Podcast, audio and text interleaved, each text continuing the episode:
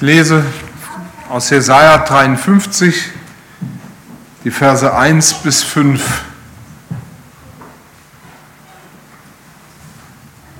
Aber wer glaubt dem, was uns verkündet wurde? Und wem ist der Arm des Herrn offenbart?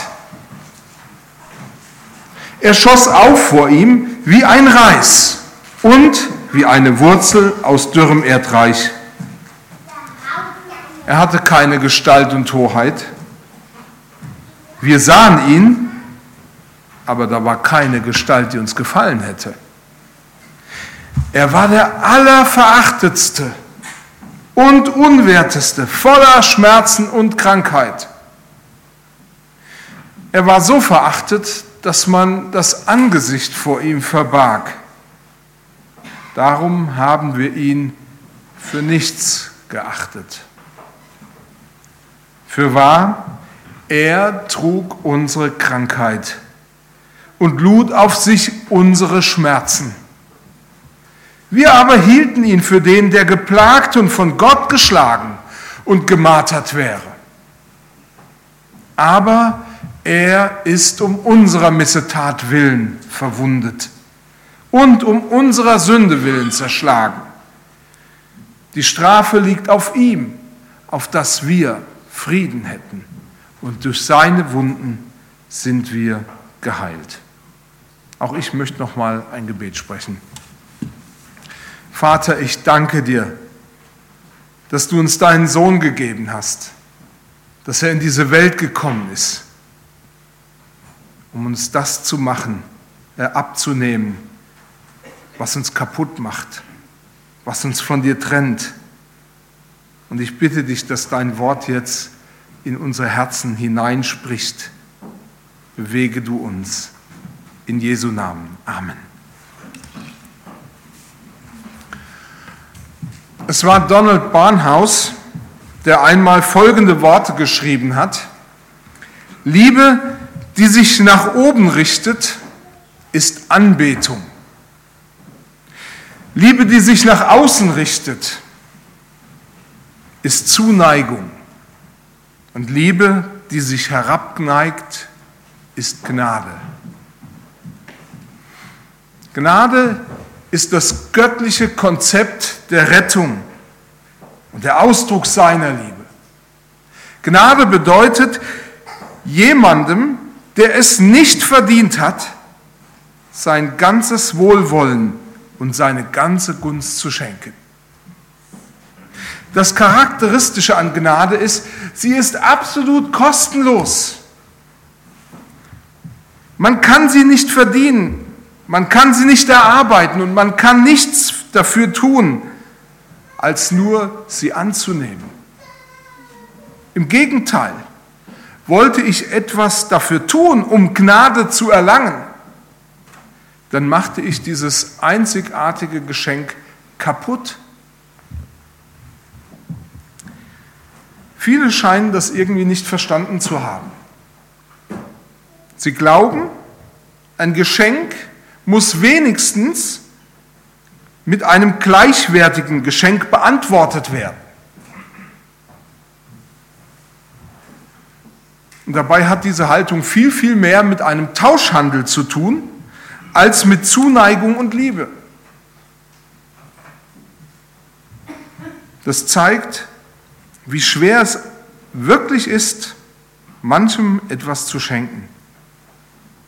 Denn ein Geschenk mit nichts Vergleichbarem beantworten zu können, erzeugt ein ungutes Gefühl. Ich könnte ja jetzt die Probe aufs Exempel machen. Jetzt gibt es bestimmt hier einige Leute, die gesagt haben, wir, wir schenken uns an Weihnachten nichts. Und irgendwer von denen, die sagen, wir schenken uns nichts, hat ein schlechtes Gewissen und hat trotzdem was geschenkt. Also hat ein Geschenk.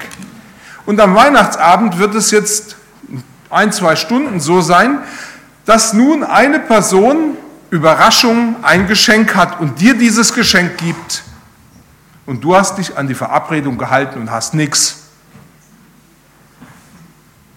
Fühlst du dich gut?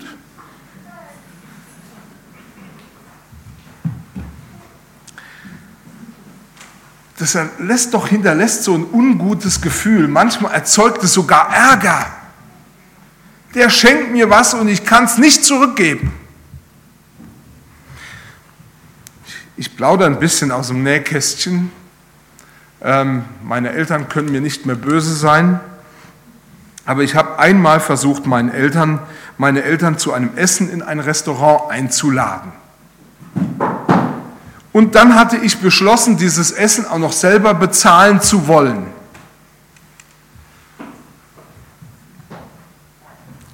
Es stellte sich als relativ schwierig heraus. Ich möchte vielmehr sagen, es war eigentlich unmöglich. Denn mein Vater ruhte nicht er, bis er die Rechnung bezahlt hatte. Und ich muss ehrlich sagen, danach hatte ich eigentlich keine gesteigerte Lust mehr darauf, meine Eltern jemals wieder zu einem Essen in ein Restaurant einzuladen.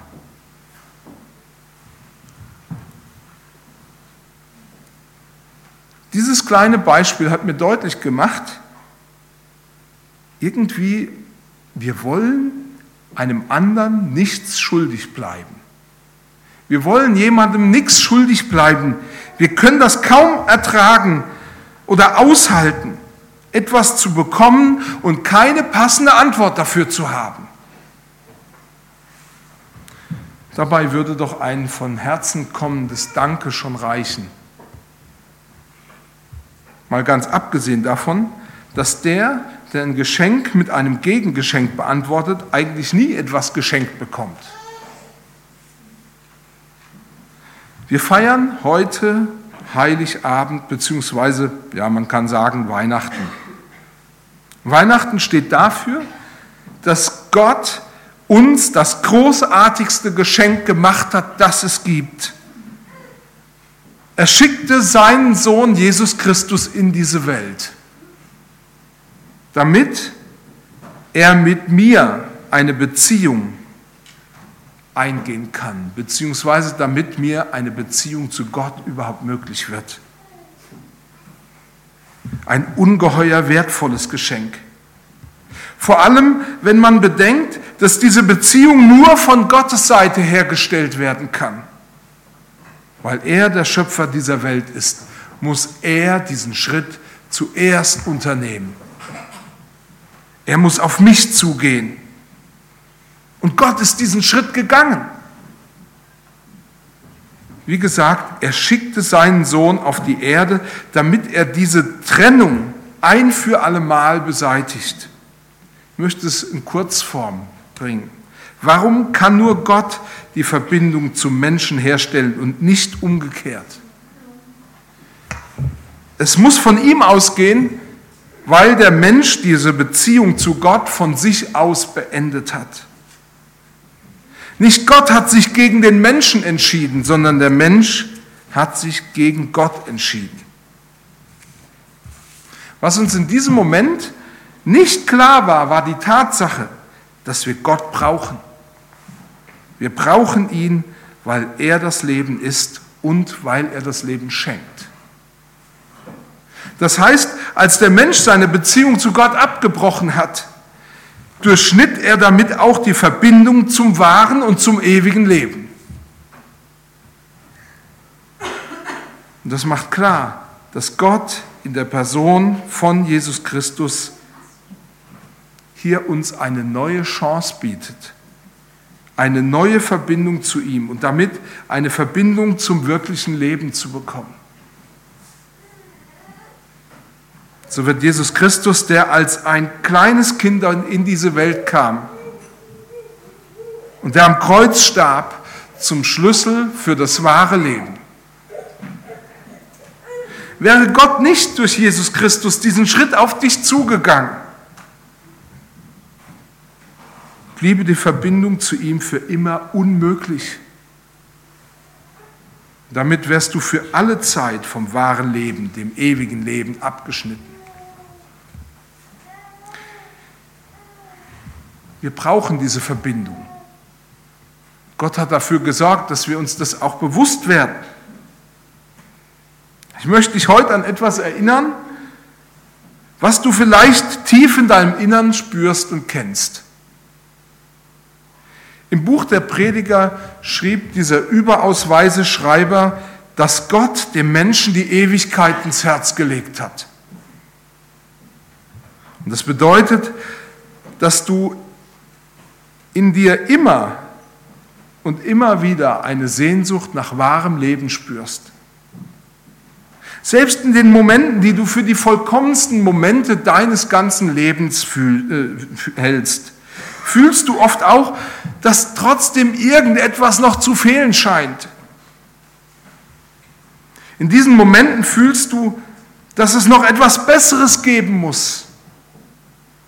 Und dieses Bessere, so sagt die Bibel, findest du nur in der Beziehung zu dem lebendigen Gott. Wenn du dich auf diese Beziehung einlässt, dann kann es sein, dass du dich zum ersten Mal nicht perfekt, aber vollkommen fühlst. Das liegt daran, dass Gott selbst gesagt hat, ich will ausfüllen deinen Mangel.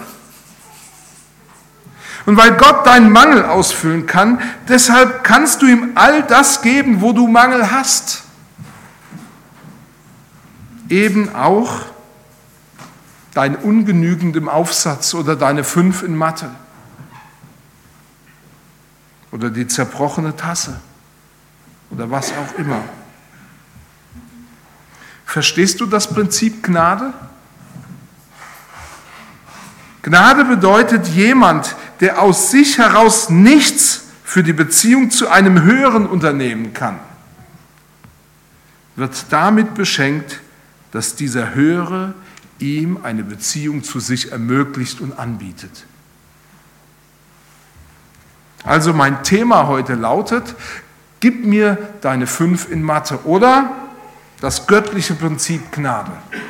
Ich möchte dazu zwei Dinge sagen. Das erste, Gnade setzt Vertrauen voraus.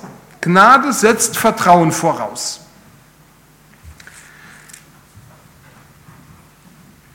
Jesaja hat geschrieben, aber wer glaubt dem, was uns verkündet wurde? Und wem ist der Arm des Herrn offenbart? Meines Wissens war es der dritte Präsident der amerikanischen, äh, der Vereinigten Staaten von Amerika, Thomas Jefferson, der Folgendes erlebt hat. Während seiner Präsidentschaft gab es eben diese eine Begebenheit. Jefferson kam einmal mit einer Gruppe von Begleitern nach einem schweren Unwetter an einen Fluss. Damals sind sie noch geritten. Auch der Präsident selber ist geritten. Und als sie an diesen Fluss kamen, bei dem das Wasser über die Ufer getreten war, stellten sie fest, dass die Brücke, auf die sie hofften, weggespült war. Was aber klar war, die Gruppe musste unbedingt mit oder ohne Pferde auf die andere Seite kommen, um die Reise fortsetzen zu können. Man hat ein bisschen beraten und dann entschied man sich dazu, trotz aller Gefahren, die das vorherrschende Hochwasser mit sich brachte, mit den Pferden durch den Fluss zu reiten bzw. zu schwimmen. Und schon machten sich einige Männer auf, die ritten in den Fluss, um vor ihrem Präsidenten herauszufinden, ob man überhaupt den Fluss durchqueren kann und, und, und zu sehen, ob man ans andere Ufer kommt. Und tatsächlich, sie schafften es. In einiger Entfernung, wahrscheinlich gar nicht so weit weg, stand ein Fremder, der schaute dem Treiben zu. Und auf einmal kam dieser Fremde und ging schnurstracks auf den Präsidenten zu und fragte ihn, ob er ihn mitnehmen könnte auf seinem Pferd auf die andere Seite des Flusses. Der Präsident machte nicht lang rum, er ließ ihn auf sein Pferd und ritt mit ihm gemeinsam ans andere Ufer. Auf der anderen Seite angekommen, sprach ein Begleiter Jefferson den Fremden an. Er sagte, sagen Sie mal, warum haben Sie denn ausgerechnet sich dafür entschieden, den Präsidenten für diesen Gefallen zu bitten? Darauf war der Fremde etwas verdutzt, denn er hatte überhaupt keinen blassen Schimmer davon, wer da über den Fluss geritten war. Und er sagte, ich habe mir die Leute so angeschaut. Und da waren einige Leute, bei denen konnte ich im Gesicht ein Nein lesen. Er hatte ein Ja-Gesicht. Und deshalb habe ich mich für ihn entschieden. Dieses Ja-Gesicht flößte diesem Mann genügend Vertrauen ein. Er merkte, da ist einer, der ist bereit, das zu wagen. Also gehe ich mit ihm auf die andere Seite des Flusses. Und ich möchte heute sagen, und ich hoffe, dass du heute genügend Ja-Gesichter findest, die dich anspornen und herausfordern, auch zu vertrauen, auf die Gnade zu vertrauen. Und es ist doch klar, wenn du vor einem schwierigen Weg oder einer schweren Entscheidung stehst, dann willst du einen Begleiter haben, auf den du dich verlassen kannst. Einen, von dem du den Eindruck gewinnst, dass er dieses, wenn auch schwierige Unternehmen schaffen kann. Niemals willst du dich auf einen unsicheren Kandidaten einlassen. Du kannst niemanden gebrauchen, der dich im Stich lässt oder umkehrt, wenn du ihn vielleicht am meisten brauchst. Als der Prophet Jesaja diese Worte von Gott bekommen hat und seinem König mitteilte, und als er das geschrieben hat, aber wer glaubt dem, was uns verkündet wurde, und wem ist der Arm des Herrn offenbart, da wusste er, dass es nicht so leicht sein würde, seine Hörer von dem zu überzeugen, was er zu sagen hatte. Jesaja hatte, sich, hatte vor sich Männer und Frauen, die allerhand durch Besatzung, durch Krieg und Not erlebt hatten. Und er hatte vor sich einen König, der relativ resistent gegen Ratschläge war. Aus irgendeinem Grund war er nämlich überzeugt, ich weiß schon, was das Volk braucht und ich weiß selber, wie ich mich aus schwierigen Situationen befreien kann. Und der Schlamassel, in den er sein Volk hineingeritten hatte und in den er bereit war, sein Volk noch mehr hineinzureiten, der war ziemlich dick. Im Norden des Landes rollte ein feindliches Heer von Assyrern an. Aber er hatte noch etwas Luft, denn vor seinem Land lagen zwei andere Staaten. Und die Könige der beiden Staaten wollten ihn zwingen, sich mit ihnen beiden gegen die Assyrer zu verbünden.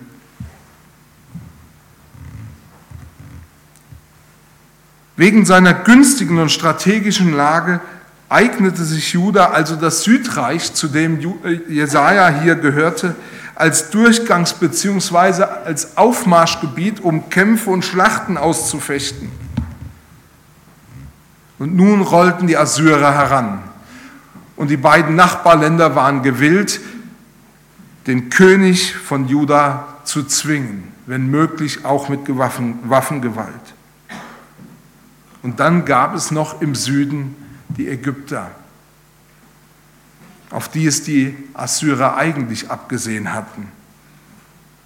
Natürlich hatten die Ägypter am allerwenigsten Interesse, Krieg und Kämpfe im eigenen Land zu haben. Für sie war es ja viel angenehmer, wenn der Krieg auf dem Gebiet Judas ausgefochten würde. Und in dieser Situation der allgemeinen Verunsicherung und eines Königs ohne Durchblick trat Jesaja im Auftrag Gottes auf, um dem König sagen zu lassen: Siehe, meinem Knecht wird's gelingen. Er wird erhöht und sehr hoch erhaben sein. Ich versuche das mal in unser Deutsch zu übersetzen. Mit anderen Worten, bleib ruhig, geh keine falschen Allianzen ein, verbünde dich nicht mit irgendwelchen Staaten sondern vertraue auf mich, den lebendigen Gott. Ich habe die Lösung. Ich schicke meinen Knecht und der wird dich und Juda retten.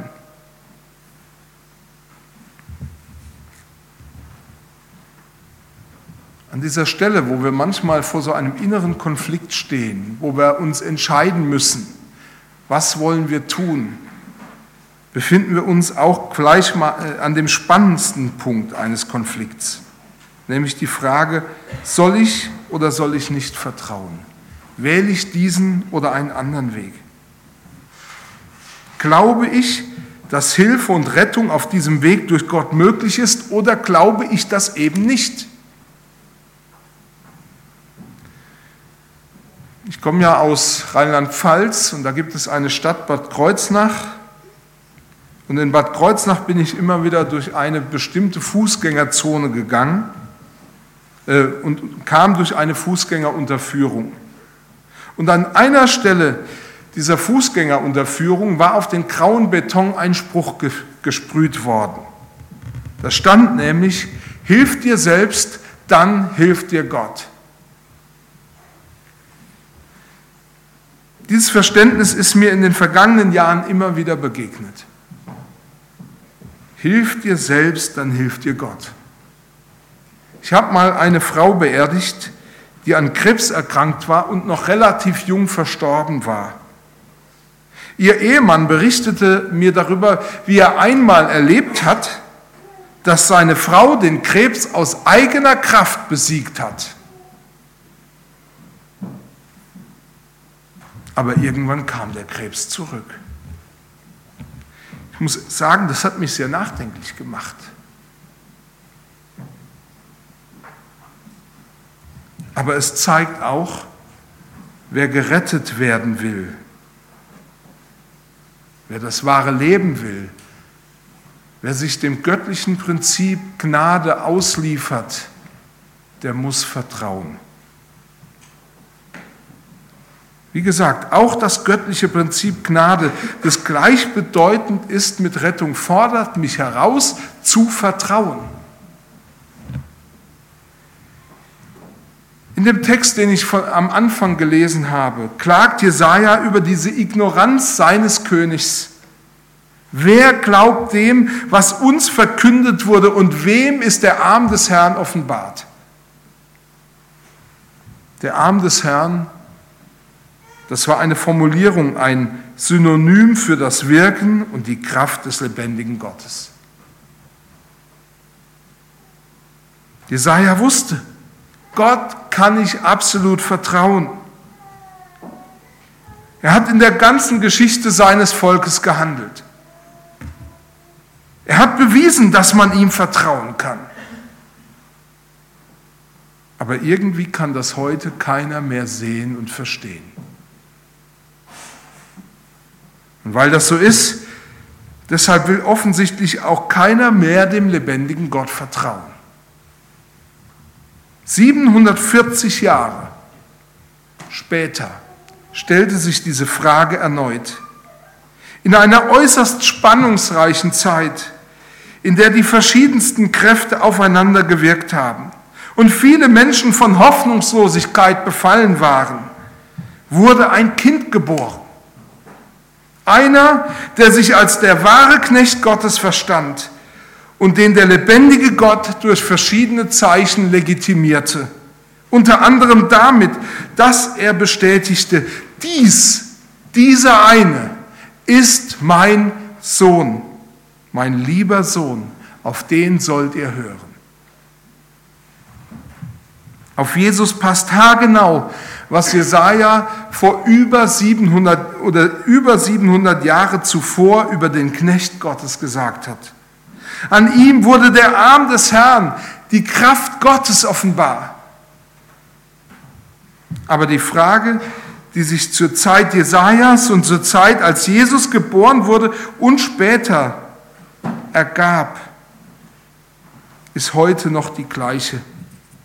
Wer kann das erkennen? Und wer ist bereit, sich auf ihn, diesen Knecht Gottes, die Hilfe, die Gott verheißen hat, einzulassen? Möchte noch ein zweites sagen zum Prinzip Gnade. Sei vorsichtig vor einem schnellen Urteil. Jesaja schreibt das ja mit sehr drastischen Worten. Er schoss auf vor ihm wie ein Reis und wie eine Wurzel aus dürrem Erdreich. Er hatte keine Gestalt und keine Hoheit.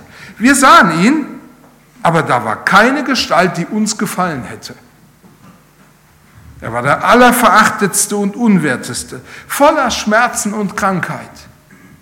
Er war so verachtet, dass man das Angesicht vor ihm verbarg. Darum haben wir ihn für nichts geachtet.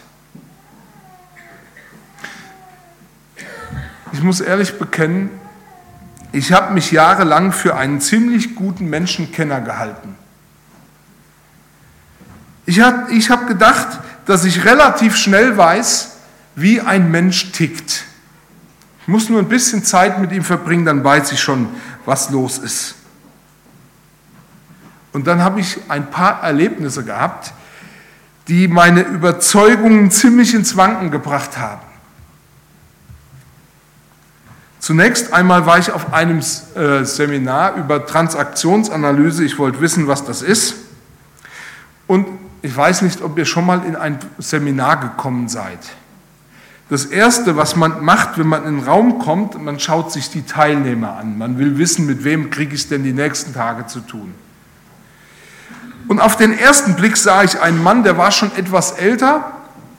Und ich muss ehrlich sagen, das entspricht so ein bisschen meinen Gedanken. Auf den ersten Blick wirkte er ziemlich bäuerlich. Also ein einfacher Mensch. Und irgendwie habe ich gedacht, der ist doch total fehl am Platz. Und dann kam es zur Vorstellungsrunde. Und dann stellte sich dieser Mann vor als Professor, Doktor, Doktor, was weiß ich nicht. Also ehrlich gesagt, als ich den gesehen hatte, hielt ich ihn eigentlich nicht für intellektuell in der Lage, diesem Seminar entsprechend zu folgen. Auf den zweiten Blick war ich ziemlich beschämt über meine dämliche Einschätzung. Ein zweites Erlebnis. Es klingelte an unserer Tür in der Stadtmission. Ich habe die Tür aufgemacht und vor mir stand ein Mann mit etwas zerschlissener Lederjacke, verwaschenen Jeans und langen Haaren. Mein erster Gedanke ist, ach, das ist schon wieder so ein Penner. Dann sagte er, hallo, mein Name ist so und so, ich bin Christ und ich bin auf der Suche nach einer neuen Gemeinde. Wir sind gerade hierher gezogen, vielleicht kennen Sie ja meinen Bruder und das war ein stadtbekannter Unternehmer. Ähm, und auf die Frage, welchen Beruf er ausgeübt hatte, sagte er, ich bin eigentlich Ingenieur, allerdings arbeite ich gerade als Lehrer in einer Berufsschule. Ich muss ehrlich sagen, nachdem ich zweimal oder mehrfach völlig daneben gelegen habe, habe ich mir vorgenommen, niemanden mehr auf den ersten Blick in eine Schublade zu stecken. Ich will gar nicht sagen, dass mir das nicht immer wieder auch mal passiert. Aber ich bemühe mich wirklich darum, kein vorschnelles Urteil im Blick auf eine Person zu fällen. Und das ist so bin ich mittlerweile wirklich überzeugt, ein guter Weg. Als der Prophet Jesaja seinem König von dem Knecht erzählt, durch den Gottes Plan gelingen wird, bereitete er ihn noch darauf vor, dass dieser Knecht anders sein wird als alles, was er bisher erwartet hat. Aber er sagte ihm ganz deutlich, durch ihn wird Gottes Plan gelingen. Er wird gelingen. Das bedeutete für den König, der König musste lernen, Gott und nicht seinem Verstand zu folgen. Ganz so, wie sein Ur-Urgroßvater Salomo es gelehrt hatte. Verlass dich auf den Herrn von ganzem Herzen und verlass dich nicht auf deinen Verstand sondern gedenke auf ihn, an ihn in allen deinen Wegen, so wird er dich recht führen. Gott spricht damit nicht gegen den Verstand, sondern dafür, dass, dass es einen gibt, der noch über allem Verstand steht. Wenn Gott also einen Retter ankündigen lässt, von dem Jesaja sagt, er war der allerverachtetste und unwerteste, voller Schmerzen und Krankheit. Er war so verachtet, dass man das Angesicht vor ihm verbarg. Darum haben wir ihn für nichts geachtet. Dann macht er es deshalb, dass wir uns im Vertrauen zugunsten des von Gott gezeigten Wegs entscheiden sollen. Und auch deshalb, weil wir uns nicht auf Äußerlichkeiten konzentrieren sollen, sondern auf das, was wirklich wichtig ist. Zugegeben, das ist für uns manchmal relativ schwer, sich auf das Wirkliche einzulassen, auf das, was tatsächlich bleibt. Denn eigentlich sind wir ganz anders gepolt. Man hat in etwa 60 Jahren Attraktivitätsforschung an verschiedenen Universitäten herausgefunden, was wir irgendwie ja alle schon geahnt haben. Schöne Menschen finden schneller einen Job.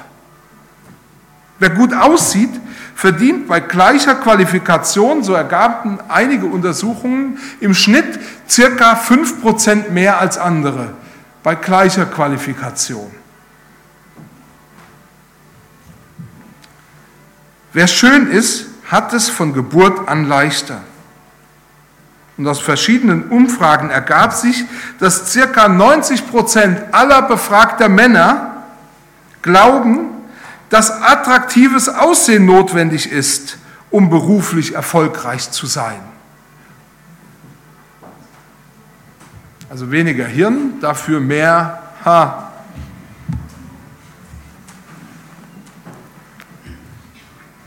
Wir sind so gepolt auf Äußerlichkeiten, dass es uns unglaublich schwer fällt, uns auf innere Dinge einzulassen.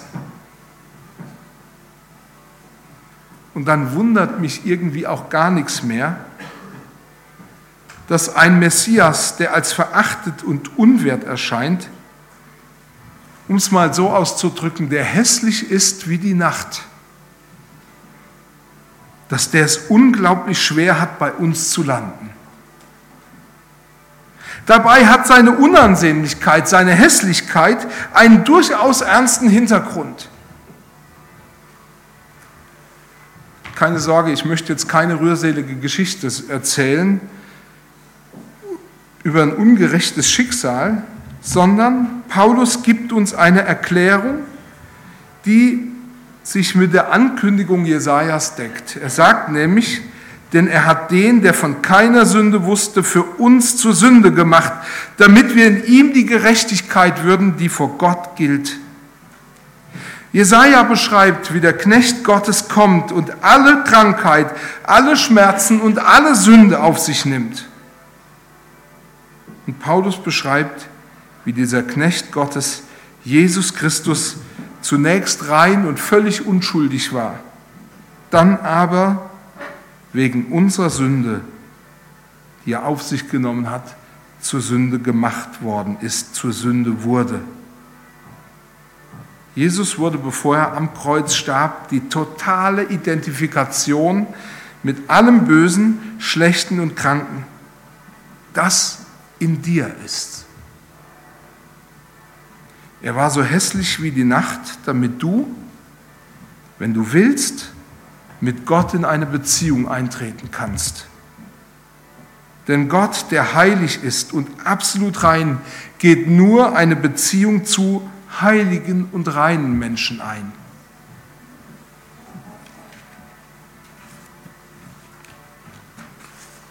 Als Jesus am Kreuz gestorben ist, wurde in der Person von Jesus, so sagt es uns die Bibel, auch all deine hässliche Sünde, deine Schuld und deine Krankheit beseitigt.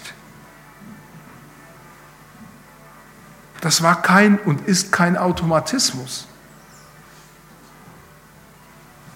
Aber Jesus Christus tut das für den, der das für sich überhaupt in Betracht zieht, es in Anspruch zu nehmen.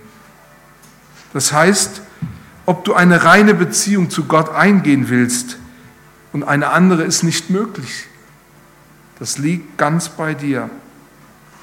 Du kannst dieses Geschenk, diese Gnade, dieses Opfer, das Gott dir gemacht hat, du kannst es annehmen, aber du kannst es dir nicht verdienen. Es beruht einfach darauf, dass du vertraust und bereit bist, dich vom Äußerlichen nicht ablenken zu lassen. Jesus ist der verheißene Retter und ihm ist gelungen, was Gott als Plan gefasst hat. Ich möchte mit einem Bibelvers aus dem Epheserbrief schließen, der genau das bestätigt. In Epheser 1 ab Vers 9 heißt es, denn Gott hat uns wissen lassen das Geheimnis seines Willens nach seinem Ratschluss oder Plan, den er zuvor in Jesus Christus gefasst hatte, um ihn auszuführen, wenn die Zeit erfüllt wäre, dass alles zusammengefasst würde in Christus, was im Himmel und auf Erden ist. In ihm sind auch wir zu Erben eingesetzt worden, die wir dazu vorherbestimmt sind, nach dem Vorsatz dessen, der alles wirkt nach dem Ratschluss oder dem Plan seines Willens. Amen.